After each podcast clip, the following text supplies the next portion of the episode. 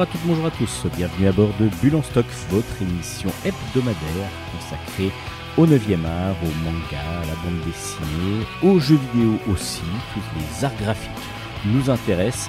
C'est Steven au micro et nous sommes ensemble pour une heure afin d'explorer ces fameux mondes graphiques que nous aimons partager avec vous. Je dis nous parce que évidemment il y a la spécialiste manga de l'émission qui va commencer comme à son habitude l'émission, c'est Hélène. Hélène qu'on le retrouve juste après ce générique pour sa chronique manga. Et aujourd'hui, pas de jeux vidéo, mais on va parler pas mal encore de bande dessinée, des nouveautés qui viennent juste de paraître, que vous allez pouvoir retrouver dans vos librairies ou qui vous allez découvrir dans quelques semaines, dans quelques jours, dans quelques semaines. Ah, ce sont les futures sorties qui vous attendront euh, avec votre libraire, euh, votre libraire qui a rouvert et donc ça c'est une très très bonne chose. Donc j'espère que l'émission va vous plaire. C'est Bulle en stock. Ça commence maintenant avec la chronique manga. Bonne émission à tous, bonne écoute.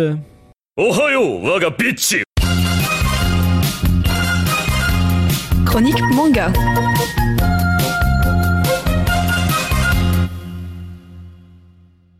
Bonjour à tous, vous aurez certainement reconnu ma voix, c'est toujours Hélène, chroniqueuse manga de Bulle en stock. Cette semaine, changement léger de formule parce que je ne viens pas avec de nouveaux mangas que je découvre avec vous, mais avec une série que j'adore et que je connais depuis longtemps, qui est toujours en cours aujourd'hui dans les éditions Kazé et dont j'avais envie de vous parler depuis un petit moment déjà. Pour être sincère avec vous, je n'ai pas eu de, euh, propositions récentes à cause, bien sûr, euh, du confinement et des règles sanitaires qui ont ralenti les maisons d'édition dans leur sortie de manga. J'en ai encore deux sous le coude, mais ce sont des suites de séries que je ne connais pas. Donc j'aimerais d'abord lire les tomes précédents avant de pouvoir vous en parler dans des conditions optimales. Sans plus attendre, je vous présente le manga que j'ai choisi pour cette, euh, cette édition de ma chronique un peu spéciale. Il s'agit de The Promise Neverland, qui sort donc, comme je l'ai dit auparavant, aux éditions Kazé dans la collection Shonen. Le scénario est écrit par Kayu Shirai et les dessins sont de Posca Demiseux. Certainement que si vous aimez beaucoup les mangas, vous connaissez déjà cette série qui est extraordinaire par son scénario, par sa qualité, par euh, le thriller qu'elle est. Malgré tout, j'avais envie d'en parler pour ceux qui ne, l'ont pas encore lu ou qui, s'y connaissent un petit peu moins que d'autres. En manga, c'est vraiment une série très très chouette. De quoi cela parle-t-il? Nous suivons les aventures de tout un groupe d'enfants menés par nos trois personnages principaux qui sont Emma, Norman et Ray. Emma qui est d'ailleurs vraiment le personnage principal principal. C'est le plus important, on va dire, euh, si on peut mettre une échelle d'importance dans l'histoire, c'est le plus important. Et c'est une fille, comme je vous l'ai déjà dit dans ma précédente chronique, c'est une chose suffisamment rare dans un shonen pour être soulignée. À la base, ces enfants vivaient euh, dans un monde des plus paisibles, des plus joyeux, dans un, dans un orphelinat en fait où ils étaient élevés par euh, leur maman, enfin celle, qu'ils appelaient maman, tous ensemble avec euh, tout un tas d'enfants et qui attendaient sagement que des gens viennent les adopter. Ils vivaient dans une espèce de cocon paradisiaque. Tous les matins, ils devaient suivre des cours intensifs pour, euh, pour bien s'assurer que leur niveau intellectuel reste élevé, etc. Ils faisaient beaucoup de sport. Ils étaient dans un environnement absolument idéal pour pouvoir grandir dans les meilleures conditions qu'il soit. Cependant, on apprend que de l'autre côté euh, des murs de ce cocon réside, enfin existe un monde absolument euh, effroyable pour, euh, pour ces enfants. En fait, les personnes qui viennent les adopter ne sont pas des humains. Ils l'apprennent à leurs dépens au tout début du tome 1, mais en réalité des monstres, des démons qui euh, se nourrissent d'humains, notamment du cerveau de l'humain, ce qui explique pourquoi ils suivent des examens intellectuels aussi poussés. Quand ils euh, réalisent de cette euh, vérité, du coup, Ray, Emma et Norman décident de trouver un moyen de s'enfuir de cet internat avec tous les autres enfants. Ça, c'est capital pour Emma. Elle veut que tous les enfants de l'internat puissent sortir vivants euh, de, cet enfer qui pour eux, donc comme je l'ai dit auparavant, semblait être un paradis, pour ne pas, euh, pour ne pas subir le même sort que ceux qui l'ont eu avant qu'on se rende compte de cette, euh, de cette réalité. À partir de là, fatalement, ils vont vivre des tonnes d'aventures en trouvant un moyen de s'enfuir de cet enfer dans lequel ils sont enfermés. À l'heure où je vous parle, moi j'en suis au tome 12. Alors il faut savoir qu'il y a également eu un tome 13 qui est sorti très très très très récemment en France, c'est-à-dire le 27 mai dernier. Je n'ai pas encore eu le temps de me le procurer à cause du confinement. Le 12 est sorti peu avant le confinement, c'est-à-dire le 5 février. Et le prochain est prévu pour le 10 juin. Donc il euh, faut vraiment que je me magne pour acheter le tome 13 et le tome 14. Très bientôt, je les achèterai d'une pierre de coups, comme ça ça sera fait. En tout cas, avec le tome 12, on pouvait l'obtenir dans un coffret spécial vendu avec un roman qui s'appelle Souvenirs de maman. Donc, comme les enfants appellent les, euh, gouvernantes, si je puis dire, enfin les femmes qui s'occupent de maman. Là, c'est donc euh, un livre qui est centré sur sur euh, les personnages de maman, en fait, on est du point de vue de la maman à partir du moment où les enfants ont réussi à s'enfuir de l'internat. Je ne vais pas vous dire comment ils ont réussi, mais finalement ils y arrivent et en fait ce roman nous parle de, cette, euh, de ce passage-là. Donc je ne vais pas vous parler plus que ça du roman parce que je n'ai pas du tout envie de vous spoiler euh, ce passage qui est tellement intéressant et qui vaut le coup d'être lu quand ils arrivent enfin à s'en aller vers l'extérieur de leur prison en or en fait. On peut considérer ça comme une cage en or, un peu comme, euh, comme dans les oiseaux, comme dans la chanson de Zazie. Alors, moi je vais plutôt me centrer donc sur le tome 12 que j'ai lu. Nos chers amis, pendant ce temps, donc, ont réussi à trouver un abri où vivre en attendant de rejoindre, on va dire, euh, la terre où vivent les hommes, parce que donc ils sont dans une partie du monde où ne, vivent, ne cohabitent que des monstres. Et ils vont essayer de trouver un moyen donc de, rejoindre euh, l'endroit où vivent les êtres humains. Pour ce faire, ils euh, cohabitent donc tous ensemble, ils ont créé, ils ont réussi à utiliser cet endroit. Ah, c'est compliqué de parler d'une série qui a déjà autant avancé parce que j'ai pas envie de vous raconter des choses trop importantes dans le scénario. Je me rends compte que je me suis vraiment tiré une balle dans le pied en vous en proposant cette chronique, mais maintenant que je suis lancée, je vais pas m'arrêter en si bon chemin. Ils arrivent donc à être euh, autonomes, ils ont appris à chasser pendant leur, euh, pendant leur voyage jusqu'à cet abri. Ils ont dans l'abri justement euh, la possibilité de, de, de, cultiver, d'avoir leur propre agriculture. Donc pendant que les plus jeunes, les plus fragiles de la communauté vivent en continuant, en utilisant donc ces ressources qu'ils fabriquent d'eux-mêmes, ce qui est très à la mode, cela dit en passant,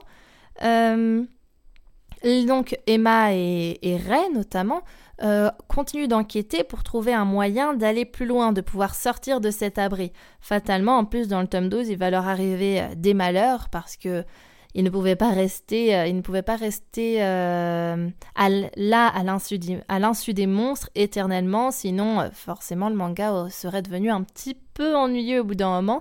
Non, l'endroit où ils vivaient forcément finit par être découvert. Et là c'est le drame, il faut qu'il trouve une solution pour pouvoir euh, se tirer d'affaire sans qu'il y ait de mort, parce qu'encore une fois, Emma a pour véritable objectif que tout le monde soit sain et sauf, que tout le monde puisse s'en sortir. Elle ne veut surtout pas perdre l'un de ses amis, comme le jour où ils se sont rendus compte donc que les gens qui venaient les adopter n'étaient pas des humains, mais des monstres. Elle s'en est rendue compte parce qu'elle a vu euh, une amie à elle euh, morte. Ça l'a littéralement traumatisée elle, se refuse de voir un autre de, de ses frères et sœurs subir le même sort. Ce qui est intéressant dans ce manga, c'est que mine de rien, il, euh, pose quand même une question très, euh, très actuelle malgré tout. Nous vivons dans un monde un peu coupé en deux, j'ai envie de dire. En tout cas, de ma génération, c'est ce que j'ai tendance à ressentir.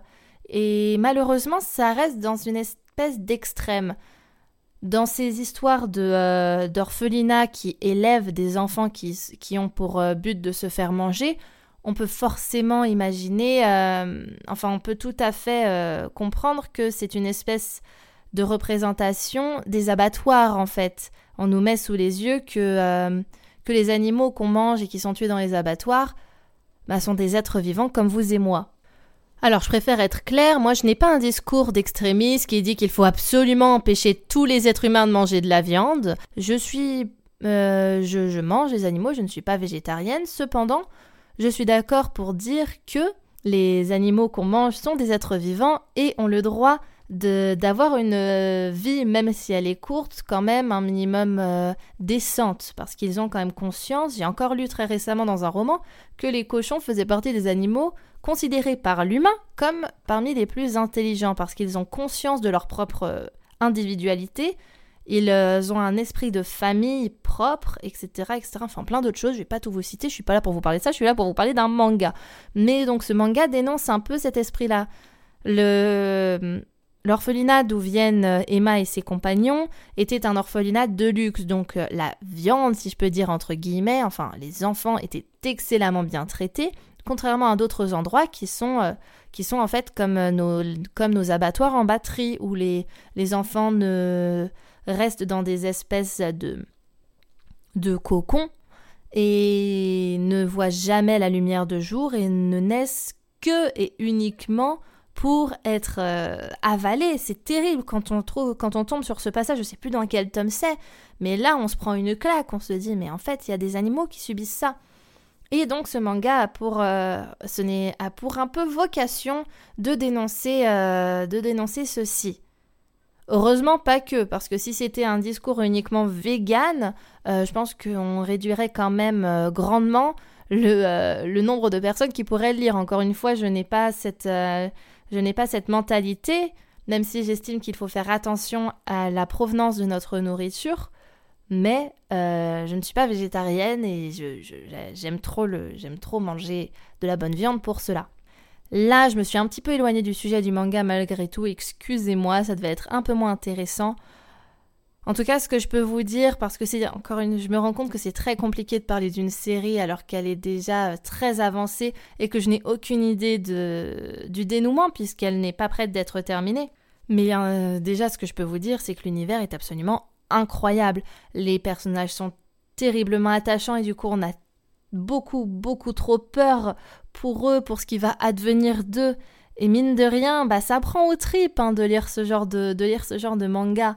Les dessins peuvent ne pas plaire, je, vous l'avoue. C'est vrai que les premiers tomes, j'étais sceptique. Encore une fois, euh, bon bah ça, ça évolue d'une manière tellement incroyable au fur et à mesure des pages qu'on s'en fiche, qu'on s'en fiche. Euh, là, j'ai déjà remarqué à quel point la qualité des dessins était devenue génialissime, magnifique. Jusqu'à maintenant, même si c'était une histoire avec des monstres, il y avait un côté très terre à terre, très euh, très réaliste, on va dire, dans le manga, dans le sens où euh, on considérait les monstres un peu comme euh, une autre espèce, une autre espèce vivante, mais sans rentrer dans le fantastique, etc. Et là, à partir du tome 12, on prend un petit virage avec des, des semblants merveilleux, avec une histoire avec une espèce de, pas de dragon, mais une espèce d'entité qui n'est ni humaine ni monstrueuse, qui n'a pas, euh, vocation d'aider Emma ou les monstres, mais qui existe et qui est dont les dont euh, les, nos, chers, nos chers compagnons, nos chers amis vont euh, utiliser pour pouvoir se sortir de leur pétrin. En fait, je me suis rendu compte que au fur et à mesure de ma lecture, malgré les, atrocités du monde dans lequel ils vivent, j'avais envie quand même de, partager cette aventure avec eux et c'est ça qui fait la magie de, ce manga. Je pense que que l'auteur euh, Kayu Shirai est excellent pour cela, qu'il a réussi à... Oui, c'est ça, à nous donner envie de, vivre, de traverser ces aventures avec eux, alors que franchement, je n'ai pas du tout envie de me faire dévorer la cervelle par un monstre. Et je pense que vous non plus. Je m'excuse pour cette chronique un petit peu étrange, malheureusement je vais m'arrêter là aujourd'hui. Je vous invite très sincèrement à lire Promise Neverland si vous ne l'avez pas encore fait. Si vous êtes plus avancé que moi, peut-être que, cette chronique ne vous aura servi à rien, mais euh, elle a vocation à faire découvrir des séries qui, euh, qui existent déjà aussi qui m'ont plu. Et en l'occurrence, The Promise Neverland, peut-être que je l'ai mal présenté, mais reste mon manga actuel que je lis le plus que j'adore, que je suis trop trop trop trop fan. Les personnages sont géniaux, le scénario, euh, je pourrais même pas vous faire un résumé sans spoiler de 1 et de 2 parce qu'il y a tellement de rebondissements dans ce manga que euh, mettre des mots dessus serait complètement vain. La seule chose que je peux vous dire, c'est absolument d'aller le lire, d'aller l'apprécier à sa juste valeur parce que je trouve que je ne lui ai pas fait suffisamment honneur dans mes propos. En même temps, c'est très compliqué tellement il met la barre haute. Sur ce, je vais vous laisser. Je compte bien revenir la semaine prochaine avec euh, un peu plus de un peu plus de, de, de, manga sous la manche. Si jamais je n'ai pas encore eu le temps de pouvoir lire les tomes qui précèdent ceux que j'ai envie que, que j'ai en ma possession et que j'ai envie de vous présenter, pas de panique, je, je sais déjà que je vous parlerai à la place euh, très certainement d'une série d'animations actuelles que j'ai découvert récemment, qui est, euh, très bien aussi et qui, je pense, peut plaire à tous les adeptes de manga.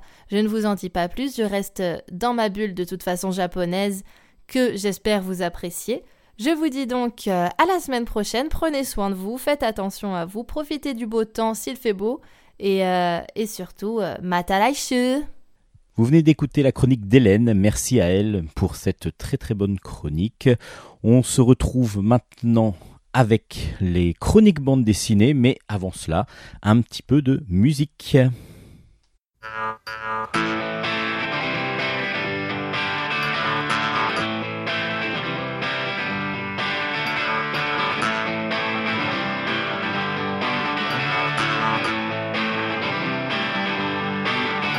Je crois tu as fait ce choix et ce sera moi qui vais te montrer ce que j'ai appris et t'initier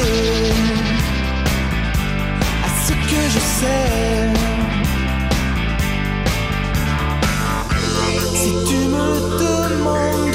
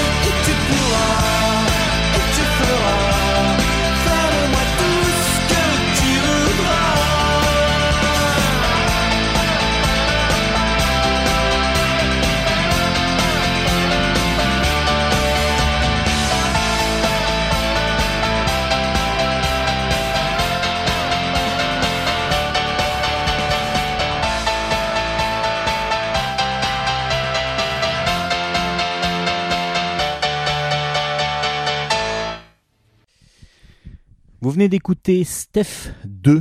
C'est une chanson hommage euh, au frère de Nicolas Sirkis de Indochine, euh, qui venait de mourir quelques temps avant cette chanson. Et voilà, c'est une très très belle chanson que j'aime beaucoup. Donc du coup, je voulais passer. Voilà, j'avais envie de l'écouter et j'espère que vous l'avez apprécié. Bon, maintenant, on va passer à la chronique bande dessinée. Ben, juste après ce petit jingle.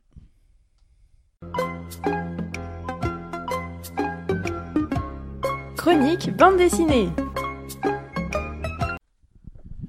On commence ces chroniques BD avec Les naufragés de la Méduse. C'est de Jean-Christophe Devenet et Jean-Sébastien Bordas au scénario et Jean-Sébastien Bordas au scénario, au dessin et à la couleur.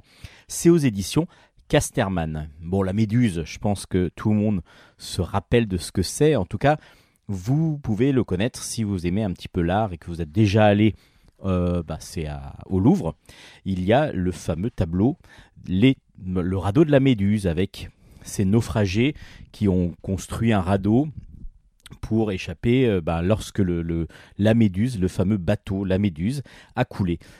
Dans cet album, il y a deux histoires. On est et en, 1800, en 1816 et en 1817. C'est deux histoires parallèles et ces deux histoires-là, évidemment, sont complètement liées parce que 1816, donc juillet 1816, c'est le fameux naufrage de la Méduse. Donc on va avoir tous les explications, comment ça s'est passé, et on va voir surtout le drame que ça a été, les, les choses ignobles qu'ont dû faire les survivants, euh, les choses ignobles qu'ont fait aussi ceux qui les ont abandonnés, parce que tout ça est expliqué dans cette partie donc euh, de, de récit avec euh, des très très belles couleurs, euh, des très très beaux dessins euh, semi-réalistes penchant vers le réaliste avec beaucoup beaucoup de force et puis surtout des couleurs directes qui sont absolument sublimes. Et puis on a 1817, un jeune peintre qui a cette idée de vouloir créer un tableau. Il s'appelle Théodore Géricault et on va suivre toutes les, tout ce qui va le mener vers cette, ce tableau, ce tableau qu'on apprécie tous, qui est absolument magnifique, énorme. Et on va suivre Théodore dans sa construction, dans sa, dans sa recherche de données, dans sa recherche de témoignages pour pouvoir créer son tableau Le radeau de la Méduse. Et en même temps, on suit aussi son histoire à lui. Il est amoureux d'une femme, parce que cette femme, c'est aussi la femme de son oncle, qui est plus jeune que son oncle, mais qui est la femme de son oncle, et donc bah, c'est pas tout à fait bien vu. Donc euh, c'est pas évident d'être euh, amoureux d'une femme, euh, la même femme que, que celle de que celle de son oncle, automatiquement. Donc on va avoir deux, pas- deux, deux, deux histoires, et tout va se croiser, parce que du coup, Théodore Géricault va rencontrer des survivants. Les survivants vont raconter pour certains leur, leurs, leur expérience, comment c'était. Alors, est-ce qu'ils se mettent en scène? Est-ce qu'ils se, est-ce glorifient un petit peu? Est-ce que c'est la vérité totale? Voilà, tout ça, ça va être dans l'explication où on voit Théodore Géricault euh, essayer de trouver le maximum d'informations et se lancer à corps perdu dans cette œuvre euh, magnifique, dans cette œuvre énorme, euh, du haut de ses... il a à peine 30 ans quand il commence. Et on a en même temps le récit réel, en tout cas de ce qui s'est passé par rapport à, au, au récit croisé des différents naufragés, euh, les, récits de, ce qui s'est passé exactement dans le radeau euh, sur la Méduse. Sur la Méduse, comment euh, ces, bateaux qui normalement devaient traverser sans problème et devaient donc arriver à bon port sans trop de difficultés, comment ce bateau s'est retrouvé naufra- naufragé, donc à couler, à prendre le fond, à accrocher le fond alors que il y avait des marins émérites et on va comprendre que le capitaine n'était peut-être pas tout à fait à la hauteur. Et puis après, on a toutes ces scènes absolument euh, épouvantables où euh, ben, les hommes vont devoir survivre par tous les moyens. Et les moyens sont pas toujours les bons et pas toujours euh, les plus corrects, va-t-on dire. C'est assez impressionnant de réalisme justement dans toute cette période de, naufrage. C'est prenant.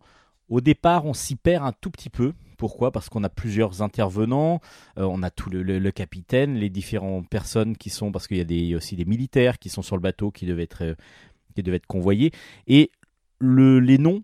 Petit à petit, on, s'y fait, on, comprend qui, est- qui est le médecin, qui est. On le comprend vite, mais à un moment donné, comme c'est Jéricho en parle aussi lorsqu'il est en train de faire son, son œuvre, ou alors en tout cas de chercher des informations, il faut bien recroiser, savoir que euh, tel personnage, c'est celui qu'on retrouve dans, dans le, dans, le, dans le récit illustré du naufrage. Mais c'est absolument superbe, superbe parce que les, les couleurs directes sont sublimes, vraiment sublimes, euh, un, travail sur l'aquarelle qui est absolument magnifique, les, les scènes de nuit euh, dans la tempête sont absolument magnifiques, et puis l'idée de changer euh, les époques, c'est-à-dire que l'année, enfin, lorsqu'on suit Jericho, les couleurs ne sont moins vives. Donc les couleurs sont un peu plus pastel, va-t-on dire, un peu plus, euh, peu plus, euh, clair même, et, et on est plus sur de l'ocre. Et, et donc on a les deux périodes. Ce qui nous permet une transition très facile. Il n'y a pas besoin à chaque fois de dire euh, euh, en 1817 ou en 1816.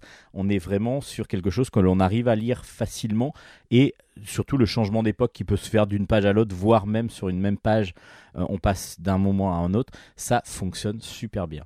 Ça s'appelle Les naufragés de la Méduse. C'est chez Casterman. C'est de Bordas et Deven- et Devenay. C'est vraiment un très très bon album. Un très très bel album et très très bon album. L'OM en vrac, c'est de POF. POF et c'est aux éditions Hugo, dans la collection Hugo Sport, mais c'est une bande dessinée. Alors, euh, POF, c'est un illustrateur qui habite à Marseille évidemment, fan de l'OM. Et justement, on va parler des fans de l'OM et surtout des supporters de l'OM euh, dans cet album.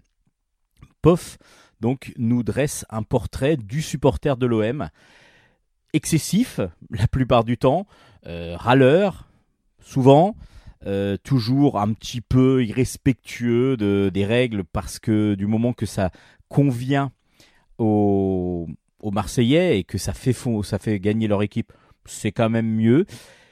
Mais c'est toujours avec drôlerie. Toujours avec drôlerie, euh, lorsque dans chaque page, ou dans deux, trois pages, ça dépend, il y a plusieurs formats euh, suivant ce que, ce Poff a raconté. À chaque fois, il va commenter une situation. Donc, euh, par exemple, le- l'OM qui est vraiment la, pire, etc. Ou le joueur qu'il faut absolument décapiter quasiment. Il faut vraiment être violent parce qu'il a raté un- une passe, par exemple. Donc, on, à l'excès qu'on peut, qu'on peut trouver chez le supporter. Alors, apparemment, à l'OM, c'est un peu exacerbé. Pareil pour l'arbitre, pareil pour. euh, donc, on va voir comme ça le staff, euh, les dirigeants, tout ça. Tout ça va être euh, vu du, de la manière du supporter, mais du supporter un petit peu, voilà, quand même orienté, vraiment très orienté même, et c'est très drôle. Alors évidemment, si on n'est pas fan de l'OM, ça fonctionne quand même. Ça fonctionne quand même, mais je pense que si on est fan de l'OM, on est encore plus dedans. Moi, j'ai bien rigolé. Je suis pas fan de plus que ça d'une équipe de foot. J'aime bien le foot, mais sans plus. C'est pas vraiment euh, obligatoirement mon sport préféré, mais en tout cas, j'ai apprécié cet album parce que il y a aussi de l'autodérision. Euh, la dérision tout court aussi, mais de l'autodérision, ce qui est très fort. Mais aussi il y a des des choses subtiles. La subtilité, par exemple, lorsqu'on va commencer à critiquer les affaires. Alors il faut vraiment en parler. C'est ce qu'il dit dans son, dans sa page. Il faut vraiment parler des affaires, des magouilles qu'il peut y avoir à l'OM. Et là, lisez cette page-là, elle est très drôle parce que euh, y a un évitement qui se fait, qui est plutôt bien fait, et ça, permet de montrer encore un petit peu le, côté euh, chauvin, un petit peu euh, voilà du, du supporter, de supporter de base. Mais là, on est vraiment sur le supporter de l'OM. Euh, on est voilà, le, stade est mythique, euh, l'équipe est mythique, le, les supporters sont donc mythiques aussi, et ils ont leur caractère à eux. C'est très très bien fait. Alors, tout est fait par ordinateur, on est vraiment sur du dessin un petit peu stylisé manga, et euh, des, personnages un petit peu... un petit peu carrés, on va dire, et avec des, des formes euh, assez simples. Il y a pas mal de textes à certains moments. C'est peut-être ce qu'on va pouvoir reprocher parce que du coup, il n'y a pas assez de mouvement, mais en même temps, c'est vraiment du, du narratif plus que du plus que de l'action. On n'a pas de- des scènes de foot, on n'a pas voilà, on est vraiment plus sur du sur vraiment du narratif, mais ça fonctionne super bien. Puis les couleurs fraîches, vives, fonctionnent aussi très bien. L'OM en vrac, moi ça m'a vraiment plu et pourtant je suis pas fan de l'OM. Euh, enfin, pas fan de, voilà, pas plus d'une équipe que d'une autre. hein. N'allez pas dire euh, ce que j'ai ce que j'ai pas ce que j'ai pas dit. Mais en tout cas, ça permet de montrer un côté de, du supporter un petit peu excessif, mais avec beaucoup d'autodérision, et ça fait du bien aussi dans, cette bande dessinée, euh, des fois un peu trop orientée, lorsqu'on parle de foot en particulier, et puis surtout, ça exacerbe des sentiments euh, qui sont des fois, euh, bah, ça, arrive à l'excès, à l'excès euh, voire à de la violence, et ainsi de suite. Là, on est sur quelque chose de beaucoup plus maîtrisé et beaucoup plus drôle. Donc, euh, l'OM en vrac, c'est aux éditions Hugo, la collection Hugo Sport. C'est de POF. Et euh, c'est vraiment un bon album pour ceux qui aiment ça. Alors évidemment, bah, les fans de l'OM vont se précipiter sur cet album parce qu'ils vont l'adorer.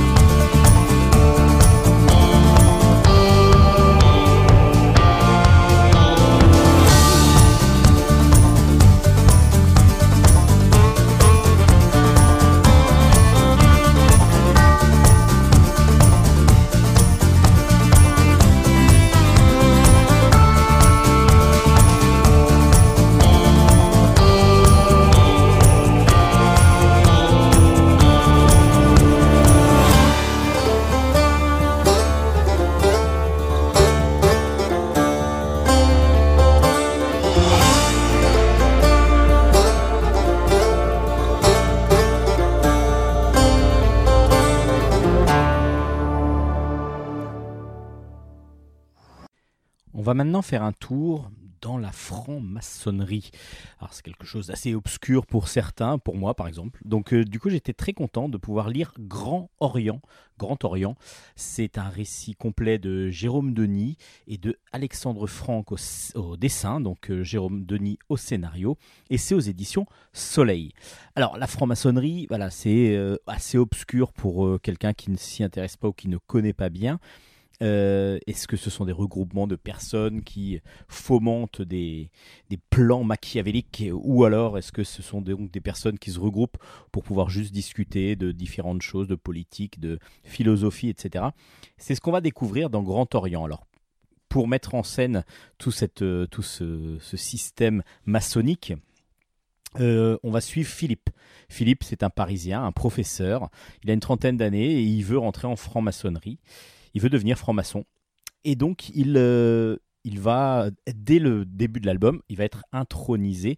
Il va être euh, donc, euh, il va avoir une cérémonie d'intronisation dans une loge. Alors la loge, c'est une loge qui s'appelle le Triangle Bleu, une petite loge, parce que du coup, j'ai appris dans l'album, c'est ce qui est très intéressant, qu'il y a plein de loges différentes, mais qu'il y a en fin de compte des loges prestigieuses, comme le Grand Orient justement, qui donne son titre à l'album. Et il y a euh, plein de petites loges à côté euh, qui ont chacun ben, des systèmes différents. Enfin, le système de base est le même, mais en fin de compte, euh, ils se regroupent tous dans des endroits précis, à des horaires précis, pour pouvoir faire, pour pouvoir discuter, pour pouvoir travailler sur différents sujets. Et évidemment, bah, il y a toute une question de logistique, une question d'argent qui se pose, et c'est ce qui va se passer en fin de compte. Dans la loge de- du, Triangle Bleu, euh, Philippe arrive avec un nouveau, un nouveau, euh, un nouveau membre aussi. euh, Nao, je ne sais plus exactement son nom, mais Nao, j'ai perdu son nom, je le retrouverai assez rapidement. Et euh, cette cérémonie va complètement foirer, va complètement foirer parce que du coup, euh, bah, y a, on leur a pris la salle. La salle est occupée déjà par une autre, euh, par une autre intronisation dans une autre loge, et donc ça devient un petit peu chaotique, un petit peu farfelu comme système. Et on va donc voir un petit peu les rouages de ce qui se passe. Alors, de façon rigolote, de façon assez très sympathique, et c'est très très agréable. Et puis, on suit ensuite, le, dans le chapitre suivant, euh, Philippe, qui lui déjà est maintenant fait partie de, donc de cette loge du, Triangle Bleu. Et ils vont avoir affaire à d'autres loges, comme le Grand Orient. Et en fin de compte, lorsque l'on est franc-maçon, on peut aller dans toutes les autres loges pour visiter les autres loges. On peut aussi aller à certaines réunions qui sont ouvertes à tous.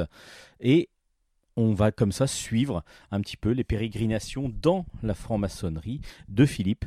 Ce qui fait que nous aussi, en même temps, on est introduit un peu, euh, intronisé un petit peu dans ce système. On en découvre un peu plus, euh, qu'en fin de compte, euh, ben, si les gens espèrent pouvoir changer beaucoup beaucoup de choses grâce à la franc-maçonnerie, c'est pas toujours le cas parce que du coup, c'est pas toujours bien vu par les grandes autorités euh, françaises en particulier pour, euh, pour pouvoir changer des choses, même si euh, les idées sont plutôt bonnes. Mais le fait que ça vienne des francs-maçons, c'est pas toujours bien vu. On va aussi avoir comme ça des différentes loges qui sont soit complètement racistes, qui s'opposent complètement euh, au développement, à l'ouverture vers les femmes. Les femmes, ça fait peu, peu de temps que les francs-maçons ont accepté les femmes. Là, justement, le- la loge où arrive Philippe, c'est la grande loge mixte internationale. Et donc, du coup, là, il y a les femmes. Donc, les femmes prennent une partie, euh, euh, prennent partie prenante aux décisions. Et puis, ce qui est intéressant dans ce, dans ce récit, donc, c'est évidemment la présentation, mais c'est à travers des personnages. On va suivre Laura, par exemple. Laura qui est dans cette loge, le triangle bleu, et qui, pour pouvoir, euh, qui va être séduite, en fin de compte, et qui va accepter d'aller, de changer de loge. Donc, ce qui, est subi comme une trahison pour euh, ceux de la loge du triangle bleu. Mais en même temps, euh, c'est pour essayer de faire vivre ses idées, pour essayer d'avoir plus de poids et surtout plus de possibilités de transmettre ses idées autour de l'éducation en particulier. Donc on va voir ça, on va voir les différentes, les différentes loges, les différents contacts qu'il peut y avoir entre eux, entre elles, ou alors carrément, euh, voilà, c'est souvent, souvent c'est assez violent dans, le, dans, les, dans, les, dans les propos que normalement les autres n'entendent pas. Ça c'est une petite référence qui est très drôle, c'est une sorte de running gag pendant tout l'album.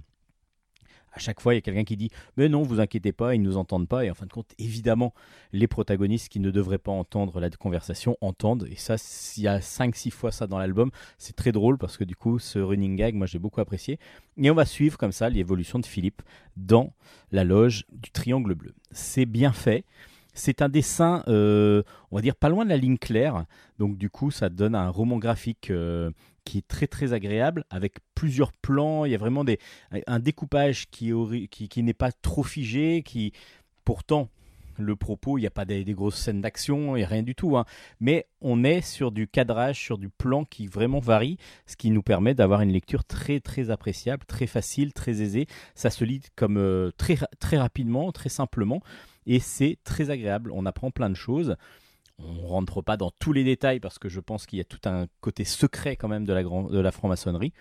Mais en tout cas, vous avez beaucoup, beaucoup d'indices et beaucoup, beaucoup de pistes pour comprendre un peu ce que- ce qu'est la franc-maçonnerie par ce, à travers ces personnages qui sont assez agréables à suivre et que l'on prend souvent en empathie parce qu'ils sont drôles en fin de compte.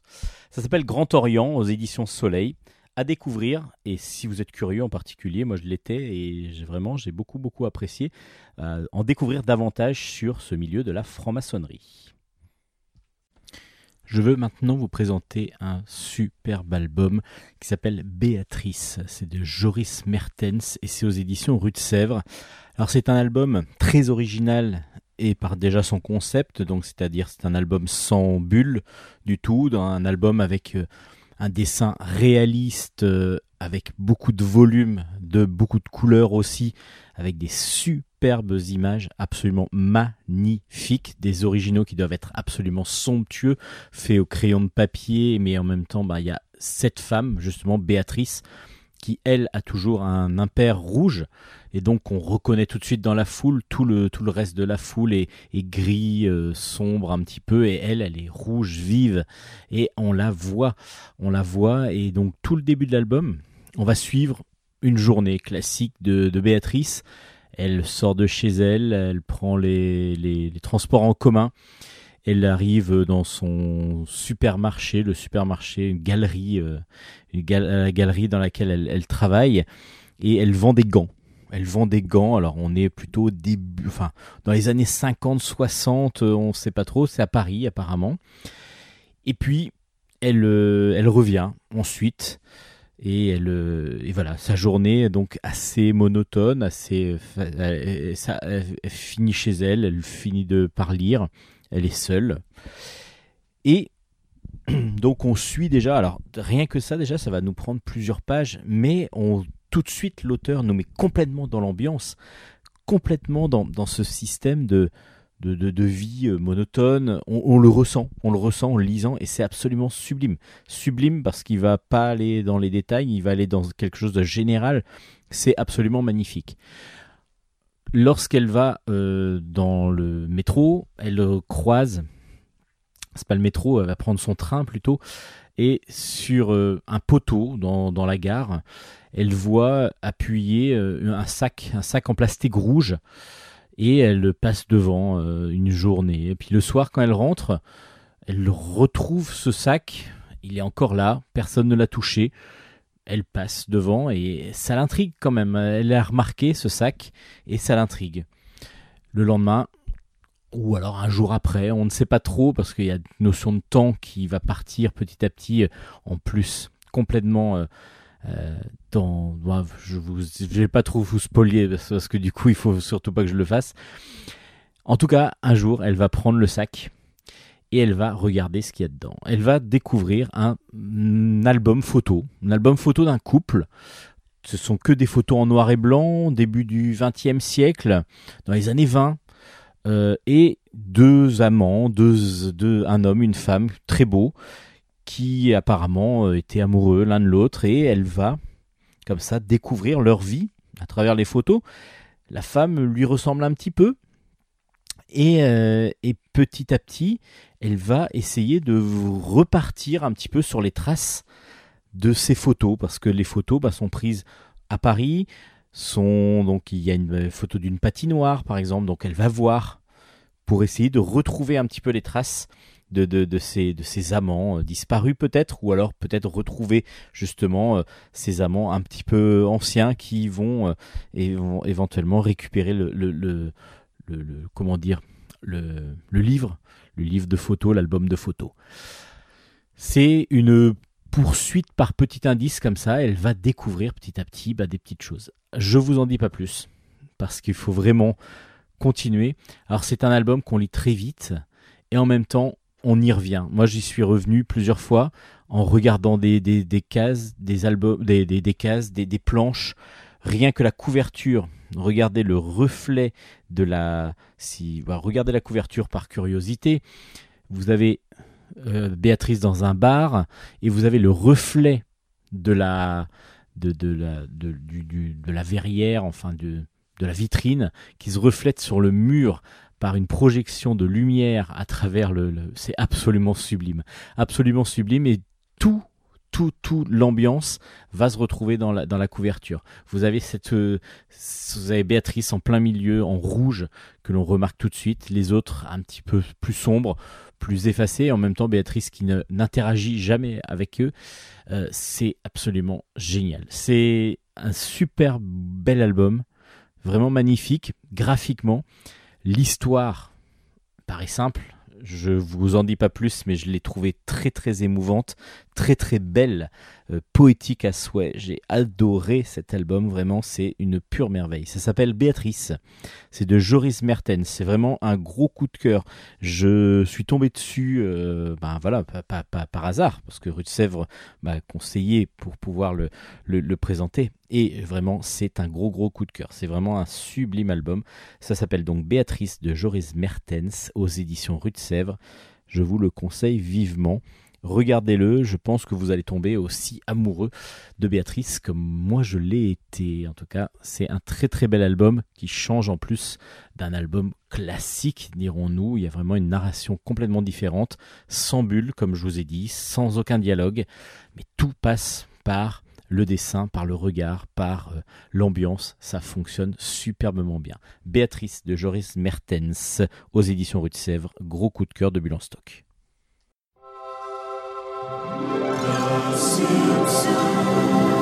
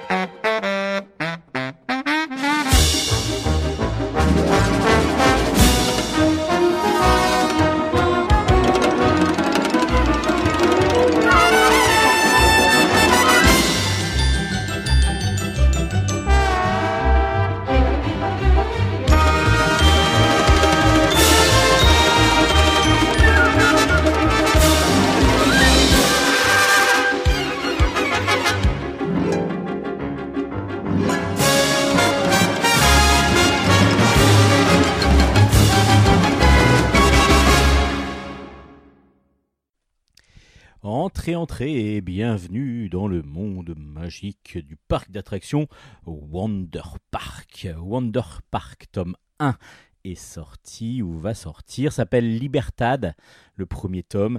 C'est de Fabrice Collin, le créateur de l'histoire et des romans, euh, et des dessins de Antoine Brivet. Et tout cela, c'est aux éditions Jungle, qui sort donc l'album en même temps que le, le livre, le, le- livre de poche, justement, de Wonder Park. Le tome 1 sort aussi en livre de poche en même temps.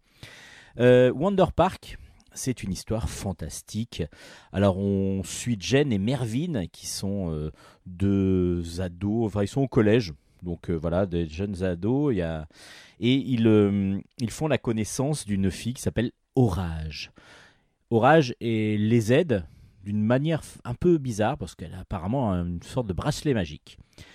Euh, ça, c'est ce qui se passe au collège. Et puis, ils font petit à petit ce lit d'amitié. Et, Orage explique que le grand parc qui s'appelle Wonder Park, qui est à l'entrée de la ville où habitent euh, Jen et Mervyn, et puis donc euh, Orage, est le parc dans le qu'aurait dû ouvrir son père. Son père l'a créé de toutes pièces, ce parc, et il n'a jamais ouvert. En fin de compte, ce parc devient non pas une ruine, mais devient, euh, bah, pour l'instant, il est, il est à l'abandon. Il est surtout, il n'a jamais été ouvert. Personne, euh, il n'a jamais été inauguré. Personne ne l'a vu encore. Et Orage habite dans le parc avec son oncle. Et elle explique que son père a bien construit le parc. Mais elle propose, comme ça, un jour, à Jen et Mervyn d'aller visiter bah, justement ce fameux parc fantôme, entre guillemets, parce qu'il n'a jamais fonctionné. Mais il n'est pas tout à fait fantôme, il n'est pas, délabré, il est vraiment récent, mais pas en fonctionnement en fin de compte. Ils y vont, mais ils doivent garder leur petite sœur Zoé. Bon, bah, on amène Zoé avec nous, comme ça, ça, la fera bouger, ça l'amusera. Oui, ça va pas l'amuser longtemps, la petite Zoé, parce que la petite Zoé, elle va se faire enlever. Elle va se faire enlever, et on va comprendre très vite qu'en fin de compte, le parc, il y a, comme dans beaucoup de parcs, des, zones à thème. Donc on va avoir les, les- mondes futurs, on va avoir euh, éventuellement, je ne sais plus exactement ce qu'il y a comme monde, mais en tout cas, on va avoir là le monde des pirates. Donc le monde des pirates, ben c'est euh, et tous ces mondes-là sont donc des mondes qui, en fin de compte, sont réels. Enfin, réels. Il y a des passages dans le parc pour aller dans un monde réel qui correspond à chaque thème.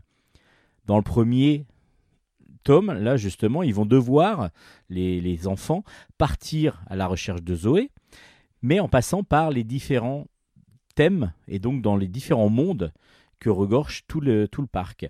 Ils vont commencer par la seule entrée qu'ils ont pour l'instant, c'est le parc, enfin c'est l'entrée des pirates. Et les voilà, ils se retrouvent donc à Libertad, donc euh, une île, et puis eux ils sont, euh, ils vont essayer de trouver des pirates pour essayer d'a- d'a- d'avancer dans leur aventure, pour retrouver Zoé. C'est vraiment ça qu'ils ont besoin, ce dont ils ont besoin. Mais est-ce qu'on peut négocier avec des pirates, des vrais pirates? C'est pas si évident que ça. Et puis peut-être que par contre les pouvoirs des artefacts qu'a qu'a Orage va leur permettre d'avancer dans leur aventure et surtout de retrouver Zoé. C'est vraiment le, leur priorité. Alors Wonder Park, c'est vraiment un- c'est vraiment super bien fait. C'est-à-dire qu'on est, on est dans un univers fantastique euh, qui fonctionne. On a envie d'en savoir plus, on a envie d'en voir plus. La petite frustration, c'est que les, les auteurs et peut-être l'éditeur ont décidé de faire des albums courts, c'est-à-dire 46 planches, euh, pour faire à chaque fois le résumé d'un roman. Et ben du coup, on est un peu frustré parce qu'on n'a pas assez de développement bah, justement de la relation entre les enfants, donc Jen, Mervyn et Orage. Et puis, voilà, on a beaucoup d'informations qui vont assez vite. On a des ellipses qui se font par moment et surtout au départ et qui nous permettent, euh, bah, il faut euh, être assez, assez subtil, hein, ça fonctionne. Mais en même temps, euh, voilà, on a cette frustration-là de- d'un développement qui manque, qui doit être dans le roman. Il faudrait que je lise le roman. Et justement, ça m'a donné envie. Pour, j'aime beaucoup euh, lire la littérature évidemment comme beaucoup, mais en plus, là c'est de la littérature jeunesse et je pense que c'est quelque chose qui va me plaire euh, parce que l'univers est, est vraiment très très bien mené, en tout cas, on a envie d'en savoir plus et je pense que dans le roman, on sera plus... Excusez-moi, un petit éternuement, on sera beaucoup plus... On aura beaucoup plus d'informations et du coup, ce sera beaucoup plus développé c'est la frustration qu'on en a un petit peu avec le format de l'album. Le dessin est euh, efficace, euh, vif, euh, vraiment voilà un peu cartoon, ça fonctionne très très bien. les personnages sont des fois un petit peu un petit peu raides, mais bon, ça c'est un petit détail. Mais en fin de compte, comme on est pris dans l'aventure, il n'y a aucun souci. les dessins sont vraiment très agréables. Et en même temps, on a cette, enfin, cette, cette, cette, avancée dans, dans l'aventure qui nous paraît des fois très trop rapide. Il y a des petites choses, on aurait bien aimé avoir des détails. Alors ces détails, je pense qu'on les retrouve dans le roman. Ce qu'il aurait fallu, je pense, à mon goût, c'est de d'étoffer un petit peu, peut-être faire un roman avec deux tomes. Voilà, on aurait attendu, hein, il n'y aurait pas eu de problème. Là, pour l'instant, bah, on va avancer dans l'aventure. Là, on, est, on était dans le monde des pirates sur ce premier tome, mais du coup, il y a toute la mise en place, plus le monde des pirates sur un tome. Ça fait un petit peu beaucoup, c'est un petit peu rapide. Mais en même temps, c'est très très efficace et très très très très très agréable pour la famille. Vraiment, la famille va se retrouver dans ce Wonder Park tome 1. C'est chez, c'est, ça s'appelle Libertad, pardon, et c'est euh, une collaboration Jungle et Nathan. Jack, Jack est de retour. Euh, Jack est de retour pour un quatrième album, si je ne m'abuse. Non, le troisième album, pardon. Je sais pas pourquoi, je le vois déjà grandir plus vite que ce qu'il est, que ce qu'il est. Et Jack, c'est la fameuse série Animal Jack de Kit Toussaint au scénario et de Miss Prickly au dessin. C'est chez Dupuis et je vous ai déjà présenté les deux premiers. Et j'avais beaucoup apprécié. Je vous avais déjà conseillé de suivre les aventures de ce petit enfant, de, cet enfant, pas de petit, là, 8-9 ans, qui ne parle pas, mais qui a la particularité de pouvoir parler aux animaux et comprendre les animaux, mais aussi de se transformer en animal. Ce qui fait que lorsqu'il se transforme en animal, ben, il a la possibilité de faire des, choses que font les animaux dans lesquels il se transforme, et du coup pouvoir passer différentes étapes, différentes, différentes embûches éventuelles qu'il va pouvoir rencontrer. Alors, je ne vais pas trop vous spoiler ce qui s'est passé dans les deux premiers, parce que du coup Jack maintenant parle, mais du coup, il a quand même la possibilité de se, de, se, de, se changer toujours en animal. Et là, il va devoir le faire parce que il se passe quelque chose. Tous les singes, tous les singes de, de, là où il est, en tout cas plus de la planète, sont euh, en train de, s'échapper, de, de, comment de fuir, de se regrouper. Il y a quelque chose qui se passe dans le milieu, dans le milieu des singes, dans le monde des singes. Donc tous les singes, tous les primates s'échappent petit à petit de leurs os et se rassemblent pour se déplacer d'une manière incompréhensible. Jack va être aidé par son ami Malek cette fois-ci, euh, et ils vont, lorsqu'ils vont arriver sur, le chemin de l'école, être interpellés par un singe. Un singe qui leur dit, voilà, euh, on a un gros problème. Alors déjà, on peut discuter avec vous, parce que les singes, pour l'instant, pouvaient discuter avec les humains, mais ils ne le voulaient pas, parce qu'ils n'avaient pas grand-chose à dire, en fin de compte. Maintenant que c'est important, on vient vous solliciter. On a besoin de votre aide, et en particulier celle de Jack, parce que Numan, le dieu singe protecteur de tous les primates, a disparu. Et il va falloir aller le retrouver. Pour cela, il va falloir aller dans les quatre temples qui sont dirigés par quatre, euh, on va dire, gardiens de, Numan, justement, les quatre temples avec euh, quatre primates qui vont aider, euh, qui vont mettre sur la piste, en tout cas Jack, pour essayer de retrouver Newman. Donc ils vont faire le tour du monde pour pouvoir, grâce à dos de, à dos de quand même, ce qui est pas mal, hein, à dos de dragon, pour pouvoir aller dans chaque temple. Donc il y en a quatre à visiter.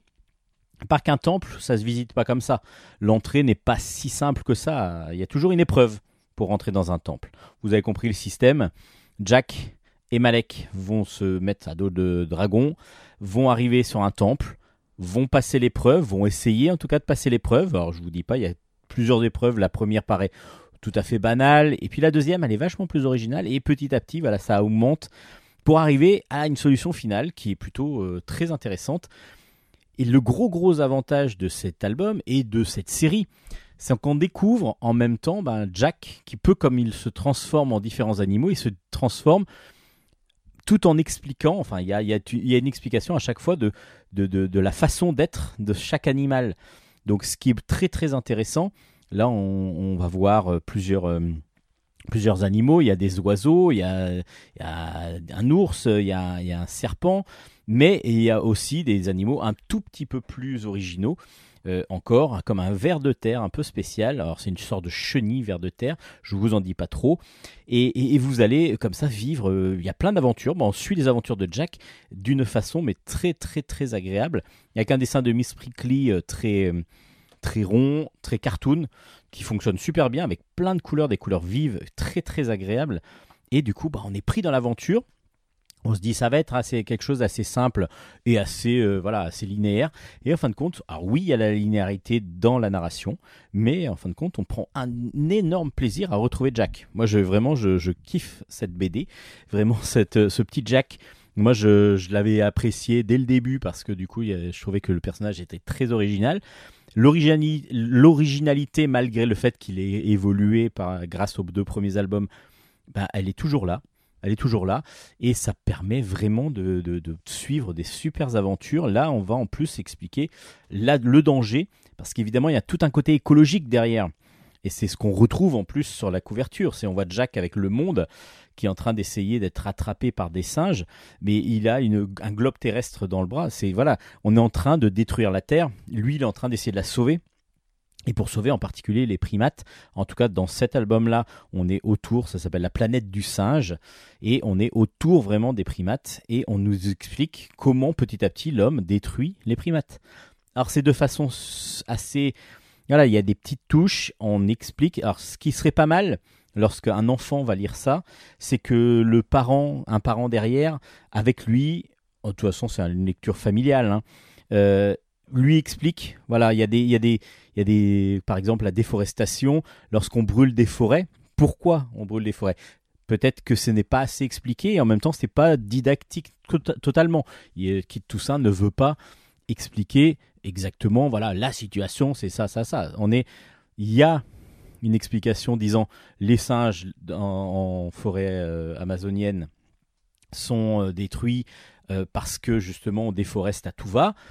Maintenant, pourquoi on le fait, c'est pas une explication. Il n'y a pas d'explication. Donc il va falloir prolonger la lecture, je pense, pour la famille. Et ça, c'est super intéressant parce que ça commence à ouvrir un débat, une discussion entre les enfants, les adultes, autour d'une bande dessinée qui est super bien faite avec une super bonne aventure. Donc ça s'appelle Animal Jack. Je vous le conseille grandement. J'ai vraiment beaucoup beaucoup apprécié les trois premiers albums. Euh, voilà, le troisième qui vient de sortir ou qui sort là, ce jour-ci s'appelle donc La planète du singe et je vous le conseille grandement.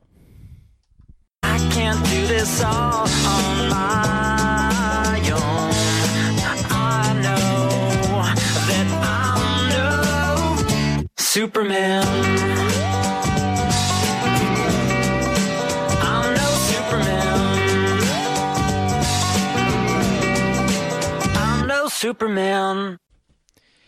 Vous savez sans doute ce qu'est une uchronie. Une uchronie, c'est un, ouvrage qui traite d'un, enfin un ouvrage, ça peut être un film, ça peut être, en tout cas c'est une situation qui nous fait revivre une époque qui aurait été qui aurait été transformée, c'est-à-dire que l'histoire aurait été changée. Par exemple, si la Deuxième Guerre mondiale avait été gagnée par les Allemands, si euh, l'homme n'avait pas réussi à mettre le pied sur la Lune, si voilà, tout, tout ça, ce sont des uchronies. C'est-à-dire que on part d'une situation réelle et on en change la finalité, on voit comment ça se passe. Imaginons, on est en 1981, en mai 1981 exactement. Il y a les résultats des élections présidentielles et imaginons que Coluche, qui s'était présenté en tant que candidat au premier tour, Coluche devienne président. C'est ce l'Uchronie qu'ont imaginé les deux frères R, Fabrice R et JM, alors je pense que j'ai Jean-Marc ou Jean-Michel, je ne connais pas. Et donc euh, JMR et Fabrice R nous présentent donc aux éditions Fluide Glacial Coluche Président. Euh, on part donc sur le principe que en mai 1981, ce n'est pas l'image de François Mitterrand qui apparaît sur les écrans de la télévision en France en disant que c'est le nouveau président de la République, mais c'est Coluche. Alors c'est pas tout à fait son portrait qu'on voit, hein. ce sont ses fesses avec les plumes bleu, blanc, rouge, comme il avait sur l'affiche euh, et sur la photo officielle qu'il avait faite. Alors du coup, bah, Coluche arrive président, surpris comme nous, et il instaure bah, dès le début l'apéro obligatoire et général et continu. Ça c'est sa première, euh, sa première, euh, requête, sa première, euh, sa première chose. Il aurait pu faire l'abolition de la peine de mort, comme dit un de ses conseillers à un moment donné, mais non, il a préféré faire l'apéro pour tout le monde. Alors tout le monde est plutôt content, hein, c'est- c'est- ça marche plutôt bien, à part que bah il y en a qui vont commencer à râler parce qu'il y en a qui disent oui mais euh, si on prend l'apéro, il faudrait que ce soit euh, pendant notre temps de travail, que ce soit décompté, que ne soit qu'il soit pas décompté sur notre temps de travail. Euh, il faudrait plus d'apéro pour tout le monde et ainsi de suite. Et petit à petit, bah, les, les gens vont commencer à râler, vont commencer à, à, à ne pas être d'accord avec les différentes mesures que va prendre Coluche. Et Coluche va prendre, va imaginer et va comprendre que c'est de plus en plus difficile de gouverner un peuple. C'est vraiment très très très très difficile. Alors il décide même à un moment donné de, dire, bah voilà, allez, on recommence tout à zéro, donc on commence avec l'an 1. On revient à l'an 1, tiré d'un- d'une BD de GB et euh, paru chez Harakiri. Alors il y a plein de références dans le livre. hein. Dans ce livre-là, il y a plein plein de références entre les sketchs de Coluche, entre les personnages qu'on rencontre, comme euh, le, bah, justement les les, les Cavana par exemple et, euh, et le professeur Chorombe de Harakiri. Il y a plein d'autres personnages. Toutes les références à, à- au sketch de Coluche, comme je vous disais aussi, des, des, des choses qu'il a vraiment dites. Euh, et donc, euh, il fait l'an 1, mais pareil, encore, les gens vont commencer à râler. Euh, il menace. euh, bah, après, il y a aussi la, rencontre avec les, hommes politiques étrangers, voire les, hommes politiques bah, qui sont contre euh, de l'opposition, en fin de compte. Tout ça, c'est truculent, c'est très très drôle. Et en même temps, bah, ça nous met dans une situation en se disant, bah voilà, bon, alors évidemment, c'est complètement loufoque et c'est complètement drôle, mais Coluche, là, du coup, on le retrouve euh, humain. On a, c'est marrant parce que on se dit, bah voilà, il aurait peut-être été dans une situation de galère s'il avait réussi à passer euh, président. Euh, voilà, il se serait retrouvé pas à l'aise. Et c'est ce- exactement ce qu'on retrouve dans l'album, parce qu'il aurait pu euh, faire son fier à bras et comme on le pouvait le connaître, euh, et être devant, tout le monde en disant voilà, c'est pas grave, c'est moi le meilleur, etc. Mais il y arrive pas en fin de compte. Il y arrive pas parce que le peuple français n'est pas si facile que ça à gouverner. Donc il y a tout un côté aussi euh, dire que c'est pas si évident que ça d'être au pouvoir, de voilà, il y a une sorte de critique aussi de, de tout ce qui est politique. C'est vraiment super bien fait. Alors le dessin, c'est tout rond, euh, très cartoon de, de de Fabrice R. On le connaît, on adore son dessin, son dessin euh, très rond. Et et, euh, et du coup, les, le, le scénario euh, va très bien avec le dessin. Ce sont des histoires à chaque fois courtes parce que c'est paru dans Fluide Glacial avant, donc c'est 4-5 pages à chaque fois. Mais c'est truculent, il y a plein plein de petites, euh, plein de petits gags, plein de petites anecdotes. Enfin, c'est pas des anecdotes, c'est plutôt des petites références. Donc on, les reconnaît euh, facilement et, et c'est super bien vu. Moi, j'ai beaucoup apprécié cet album qui est qui est drôle et en même temps assez émouvant et et qui nous fait un petit peu nous poser des questions. Moi, j'ai trouvé ça un petit peu, euh, un petit peu, voilà, euh, ça, laisse à réfléchir, dirons-nous, sur la facilité ou non de, gouverner. Et euh, évidemment, personne ne sera jamais d'accord totalement, même si la, ce que l'on va mettre en place paraît être vraiment le mieux pour le peuple complet. C'est, ça s'appelle donc Coluche Président. C'est de Fabrice R et JMR. Et c'est aux éditions Fluide Glacial. Et on va finir ce bilan stock avec euh, C'était mieux avant. de Hervé Éparvier et Soledad Bravi. C'est aux éditions Rue de Sèvres. Alors c'est un petit livre euh, qui euh, nous permet ben, de revenir ben, justement à, à, à des années que nous avons appréciées. Alors pourquoi je dis nous? Parce que bah, c'est euh, une génération, voilà, Soledad Bravi et Hervé Éparvier qui ont fait cet album, nous retracent par des anecdotes, par des petites, euh, piqûres de rappel, euh, nous rappellent bah, les années 70. 70, 80, donc tout ce qu'on faisait. alors eux ont connu déjà des années, ils sont un tout petit peu plus âgés, donc fin des années 60. Moi, je suis début des années 70. Donc déjà pour eux, le mercredi où on n'avait pas école, eux c'était le, jeudi. Et puis on avait la télé où on devait se lever pour changer de chaîne, c'était en noir et blanc. Euh, Il y avait euh, toujours un grand, euh, il y a plein de petites choses comme ça, plein d'anecdotes, des petites choses qu'on se rappelle. Il y avait toujours un grand taille crayon sur le bureau de la maîtresse qui était accroché dessus euh, grâce à un petit étau. Euh, il y avait, voilà, on découvrait plein, plein de, plein de choses. On se couchait, on avait droit à une demi-heure de télé tous les jours maximum. C'était pour les pour les émissions pour enfants. Il y en avait très très peu. Il y avait Michel Drucker déjà et ainsi de suite. Tout ça, c'est une grosse piqûre de rappel, une grosse piqûre de de, de, de, nostalgie, de nostalgie pas mal. À part que bah, c'est vraiment pour ceux qui sont nés dans les années 70, 80, enfin fin de 60, de 70. C'est vraiment vraiment vraiment pour cette génération là. Alors est-ce que c'était mieux avant? Est-ce que le fait de n'avoir rien à faire à part lire et de ne pas avoir d'autres possibilités que, ça euh, Est-ce que le fait que le téléphone, il y en avait, qu'un dans la maison, ça coûtait assez cher de téléphoner, donc il y avait très peu d'intimité et en plus ça coûtait très cher et ainsi de suite. Tout ça, est-ce que c'est du modernisme Est-ce que, enfin, est-ce que c'est, est-ce que c'était mieux avant ou pas? C'est exactement ce que vont se poser comme question les, deux auteurs. En fin de compte, ils y répondent très vite. Ils y répondent très vite parce qu'ils parlent de la mode, ils parlent de tout, tout, tout, tout ce qui a fait les- le bonheur des années 70. Et comme on n'avait que ça, de toute façon, c'était excellent. Donc euh, tout ça, c'est regroupé dans ce petit album. Alors comment ça se passe? Euh, ben, comme à l'habitude, Soledad Bravi nous fait des petits dessins très rapides, un peu façon presse, et c'est à chaque fois découpé en six cases, euh, sans, bord. En fin de compte, c'est six petits dessins, et à chaque fois, il y a une petite information euh, co- comme ça dont on va se rappeler la colle Cléopâtre qui sentait bon l'amande, plein de petites choses comme ça que l'on adore, on adore se rappeler quand on est un peu nostalgique de notre enfance et notre jeunesse. C'était mieux avant, du coup, bah, c'est un livre qui est plutôt intéressant, mais pour les gens de ma génération. Pour les gens de ma génération. Les autres vont passer complètement à côté, les plus jeunes déjà vont passer complètement à côté. Et puis, bah, suivant la génération euh, dans laquelle vous êtes né, peut-être que vous allez un petit peu passer à côté. Mais allez voir quand même. Vous allez peut-être quand même vous rappeler de petits souvenirs ou des souvenirs que vous, dont on vous a parlé ou parce que les, ça a continué. Il y a certaines choses qui ont continué. hein. Michel Drucker, est toujours là, par exemple. Michel Drucker est toujours à la télé. Euh, voilà. Donc il y a pas mal de, petites choses. Allez voir, mais c'est vrai que pour ceux qui sont nés dans les années 70, c'est vraiment une petite mine. Allez, c'est la fin de Bulle stock.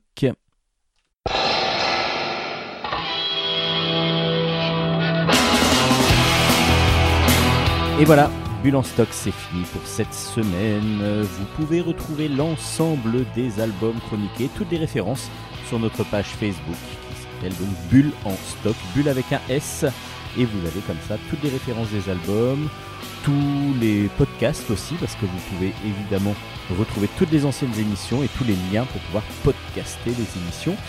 Vous pouvez vous abonner aussi sur toutes les plateformes de streaming possibles. euh, Tout, on est référencé partout maintenant grâce à Nicolas. Nicolas de Radio Grand Paris qui a vraiment fait un boulot énorme pour pouvoir mettre en place tout ce système qui nous permet de diffuser, d'être multi-diffusé, d'être euh, multi-téléchargeable. En tout cas, voilà, tout ce que, tout ce que l'on veut et que vous puissiez trouver Bulle en stock là où vous le désirez. Merci à Hélène d'avoir euh, écouté l'émission, je disais. Non, d'avoir participé pour sa chronique manga. On la retrouve la semaine prochaine. Comme nous, on se retrouve aussi la semaine prochaine. Euh, J'espère que ça vous a plu. Et puis, ben, on se dit à la semaine prochaine. Bonne lecture d'ici là. Et puis, euh, portez-vous bien. Allez, ciao, ciao, ciao, ciao.